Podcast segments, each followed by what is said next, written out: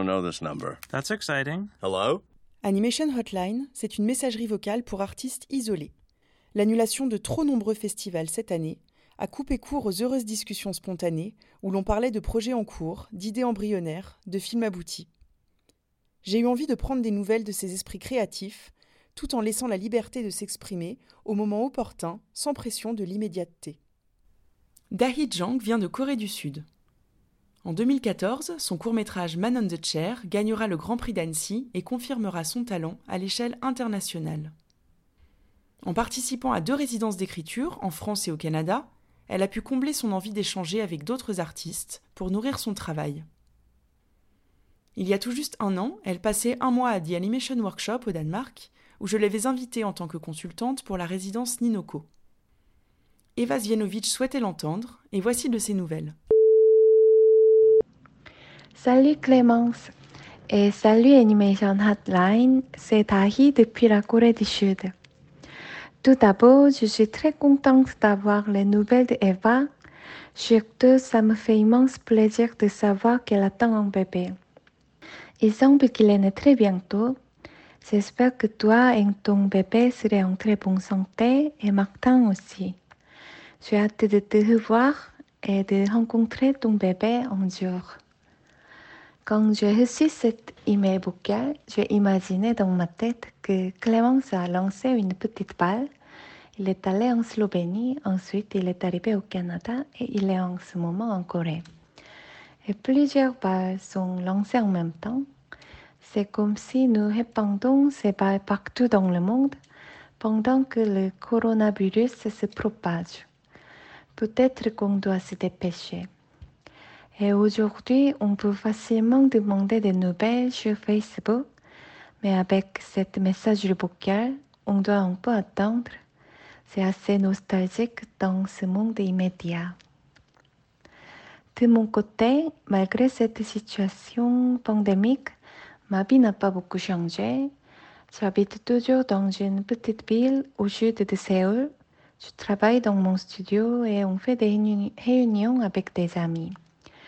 Et je vais souvent à la montagne, il y en a beaucoup en Corée. Et je vais bientôt faire le backpacking. Je sais pas comment dire en français. On va à la montagne pour dormir en plein air. Je suis fascinée par l'obscurité dans la nuit dans la montagne. Sinon, j'ai un grand changement dans ma vie.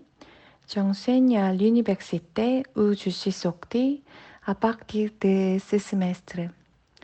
En ce moment, ça prend beaucoup de temps pour préparer mes cours, mais j'espère que je pourrai équilibrer ce travail et la réalisation de mes films.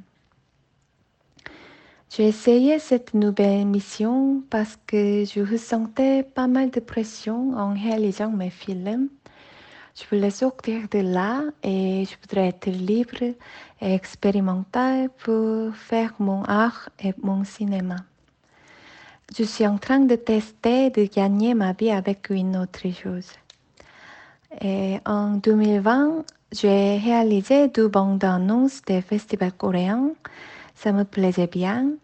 Et je suis en train d'écrire des nouvelles choses depuis que j'ai fini mon film Movement.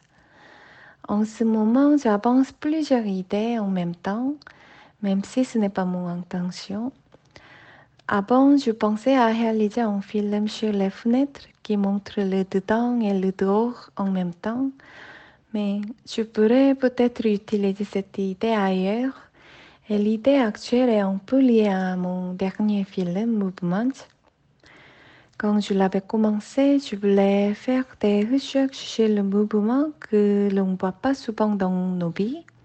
Mouvement était sur les différentes vitesses. Et le prochain film sera sur la relation entre le mouvement en tant que l'image et le signe. C'est encore difficile à expliquer. Il sera une poésie en mouvement. Et Clémence a demandé si je voulais avoir des nouvelles de quelqu'un.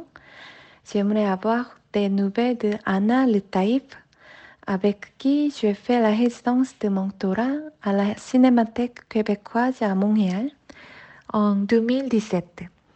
avec Nicolas Rigori et Antoine Blandin aussi. On a habité ensemble tous les quatre. On a partagé le studio et on a beaucoup parlé. C'était un moment inoubliable dans ma vie. Je sais que Nicolas est en résidence de Pontebro et je n'ai pas de nouvelles récentes d'Antoine. J'espère qu'il va bien. Et Anna sera en production de son nouveau film. Et j'aimerais savoir comment se passe-t-il parce que c'est une période difficile pour tout le monde. Alors j'espère qu'elle achèvera bien jusqu'à la fin et j'ai très hâte de le découvrir et j'envoie tout mon soutien depuis la Corée. En écoutant ce podcast, j'aimerais bien travailler pour réaliser un nouveau film, pour aller au festival et pour rencontrer des amis. Et jusqu'à ce que nous nous revoyons, j'espère que tout le monde va bien. Ciao, bisous